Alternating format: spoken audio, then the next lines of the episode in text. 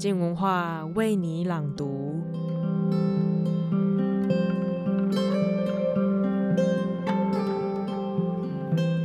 人能活到八十岁，跟活到一百六十岁的意义与感觉会不一样吗？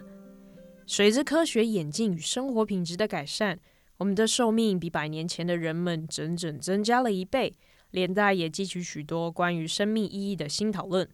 本周的王道环科学专栏将从两本有趣的文学著作聊聊生命与长寿这回事。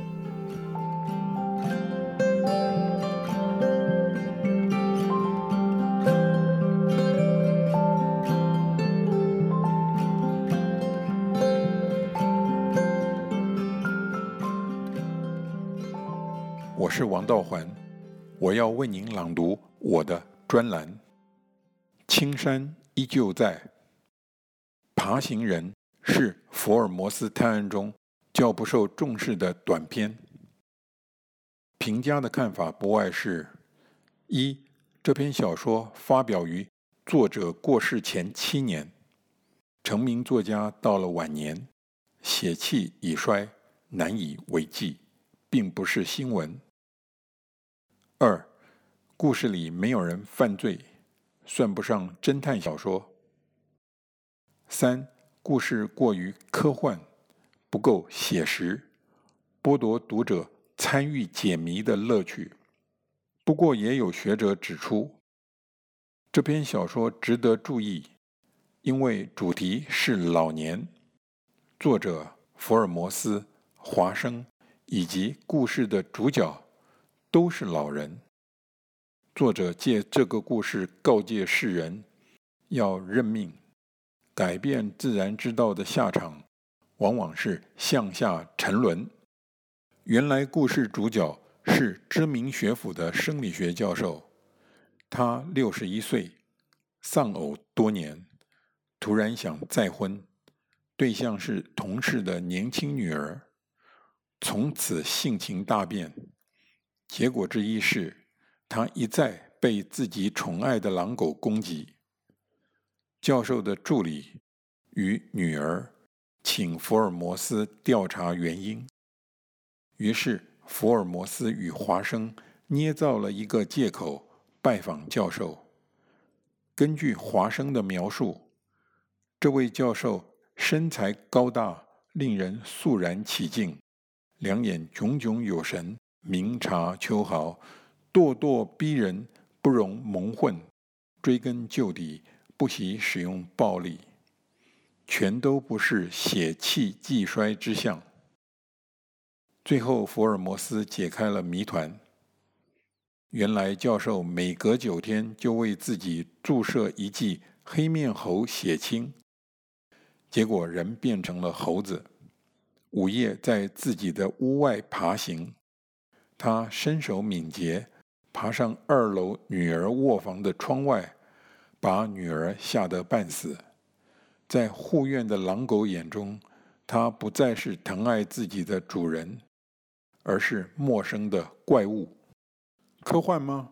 事实上，在故事发生的时间（一九零三年）与发表的时间（一九二三年三月）。以荷尔蒙回春的理论与技术都已问世，由科学期刊外溢到大众读物中，结果成为商品。因此，这个故事不妨看成作者对于这一商品的批判。只不过，福尔摩斯的说教并无新意，叫人失望。他指控教授妄想回春。全为了不合时宜的黄昏之恋，违背了自然之道。他对老年的想象似乎只是静观生命之火逐渐熄灭。问题在于，我们凭什么断定自然之道？对老年人而言，什么样的想望才合时宜？而回春术为老年人创造的机会，哪一些？值得一试。其实，在《爬行人》发表的这一年，美国最畅销的一本小说便以回春术为主题。还改编成电影，年底上演，那就是《岁月的锤炼》。可见回春术在当年的确是流行文化的热门母题。小说书名暗示时间的两种作用：摧残身体与丰富心灵。可是这两种作用对于两性的影响并不一样。对女性尤其残酷，发人深省。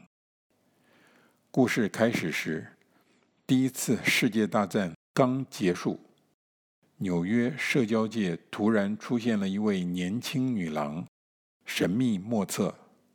因为有些年长妇女觉得她面熟。三十年前，他们的朋友玛丽嫁入维也纳上流社会，天各一方。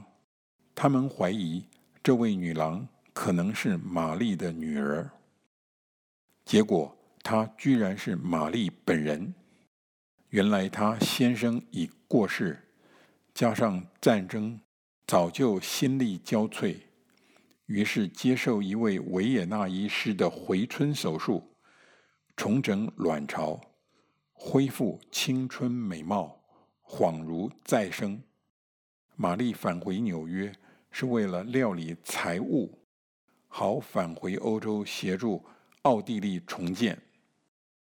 哪知玛丽与一位年轻又有才情的剧评家邂逅相遇，几乎改变了人生规划。那位年轻人也是纽约社交界的一份子，三十四岁，早有一位年轻女郎追求。可是他却对玛丽一见倾心，而玛丽的实际年龄是五十八岁。一开始，他觉得这个男孩不可理喻，但是不可理喻的人才有坚持到底的劲儿。玛丽动心了，回春的身体里燃起青春的火焰。这场三角恋爱的发展，使玛丽的身份。与年龄曝光，成为社交界的画饼。好在玛丽的一位欧洲旧识专程前来向她求婚。这位男士出身皇族，富可敌国，即使大批财产已被没收，仍有不少在战前及时转移美国。他比玛丽大两岁。开门见山说明来意，求婚而不谈爱。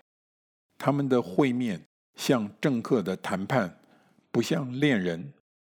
他明白告诉玛丽，爱情无法持久，爱情需要的不只是年轻的身体，还有年轻的心灵。年轻心灵的无机想象，才能创造爱的幻象。激情与幻象。都经不起时间考验，而玛丽根本没有一颗年轻的心灵。回春术改变的是身体，不是心灵。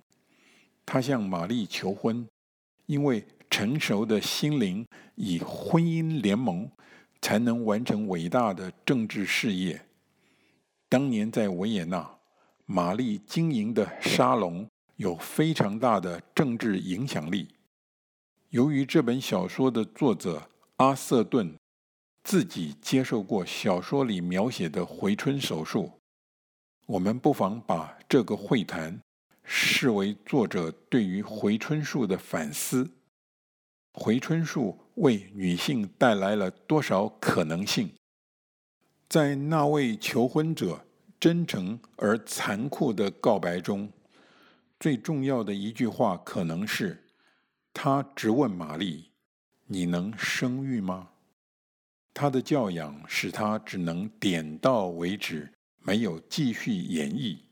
生命的意义不是创造宇宙继起的生命吗？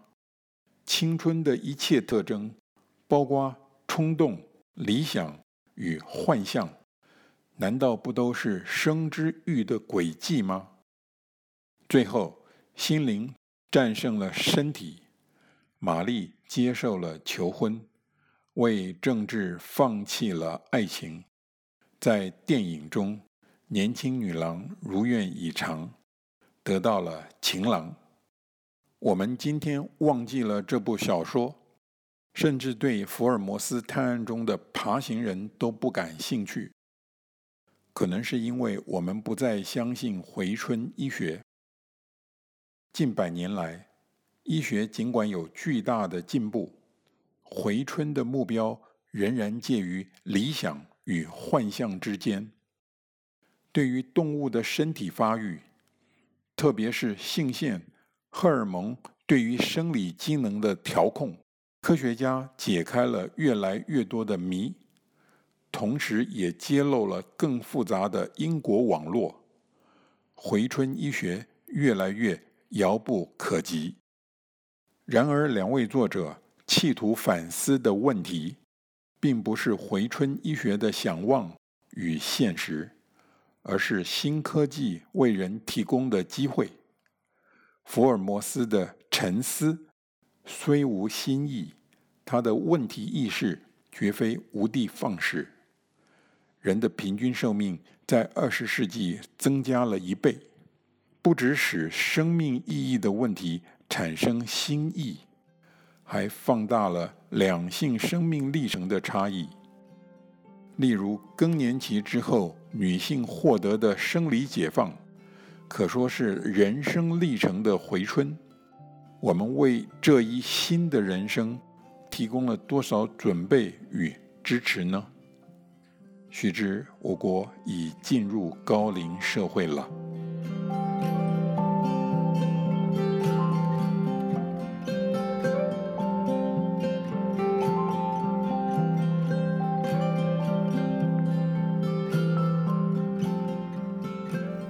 多出一倍的生命，真的就会多出一倍的意义吗？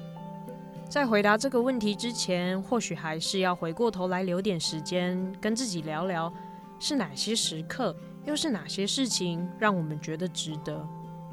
今天的专栏就到这里，明天是鲁豫家的书评时间，他即将分享《他人》这本书，看韩国作家江和吉如何写性别的故事。